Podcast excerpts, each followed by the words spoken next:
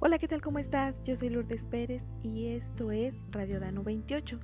Nuevamente gustosa de estar contigo.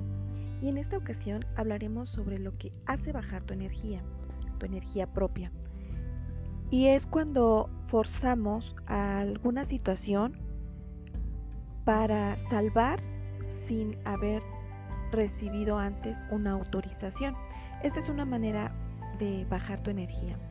Es decir, cuando tú quieres ayudar sin que nadie te lo haya pedido y pones de tu propia energía, de tu propio entusiasmo para cambiar la vida de alguien más, sin que esta persona te lo haya pedido.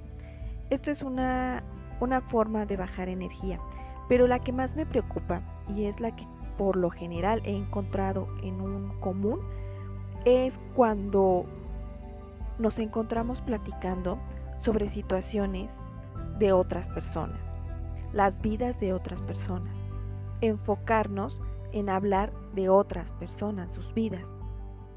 Esto baja demasiado la energía. ¿A qué me refiero? Muy típico es eh, el, el conocido chisme, ¿no? No es lo mismo una conversación amena en la que te platicas con un amigo y te dice, mira, quizá podrías eh, hacerte de esta manera mejorar tu vida o que te hace crecer, es decir, alguien que te hace sumar y no que te hace restar. Cuando hablo en cuestión de restar, me refiero a que ambos, ambas personas, hacen una especie de complot para poder hablar de otra, de una tercera. Y metemos mucha emoción, enojo, frustración, tristeza. Incluso en otras ocasiones he observado cuando eh, se alegran por la, situación y la desgracia que otra persona está pasando. Esto hace bajar tu energía y como te hace bajar tu energía, estás en búsqueda de elevarla nuevamente y por tanto tú absorbes la energía de alguien más, pero como esa energía de alguien más no es tan duradera. Es decir, nos convertimos en vampiros por ahí en la calle de la energía de los demás. Y la única manera por la vía con la que tú absorbes energía es de esta misma manera, hablando con otra persona sobre otra más y absorbiendo energía. No le robas la energía de la persona que estás hablando, realmente le robas la energía a tu famoso amigo o amiga. Y por eso es que no tienen energía para impulsar algo diferente y cambiar sus vidas. Ser algo distinto y incluso encontrar paz. Esta es una manera muy común de bajar energía y de estar siempre cansado. Si no eres de este tipo de personas, no no te enfoques en este, en este último método de bajar energía.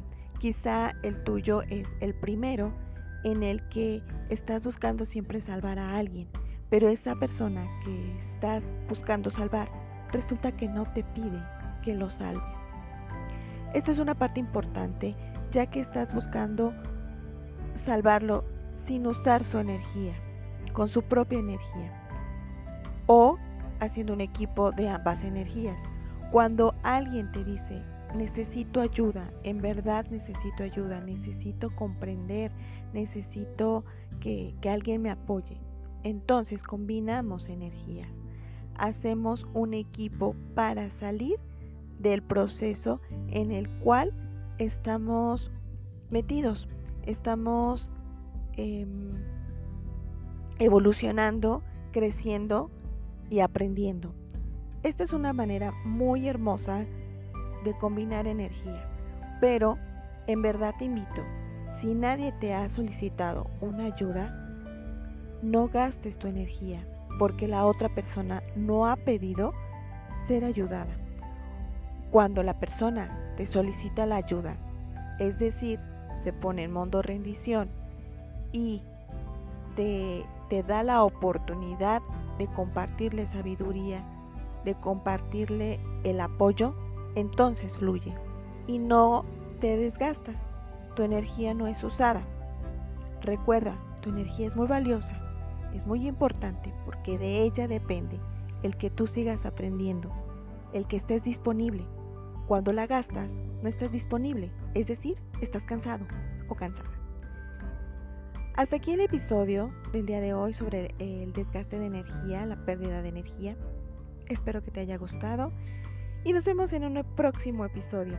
Cuídate mucho y que tengas un excelente día. Hasta la próxima.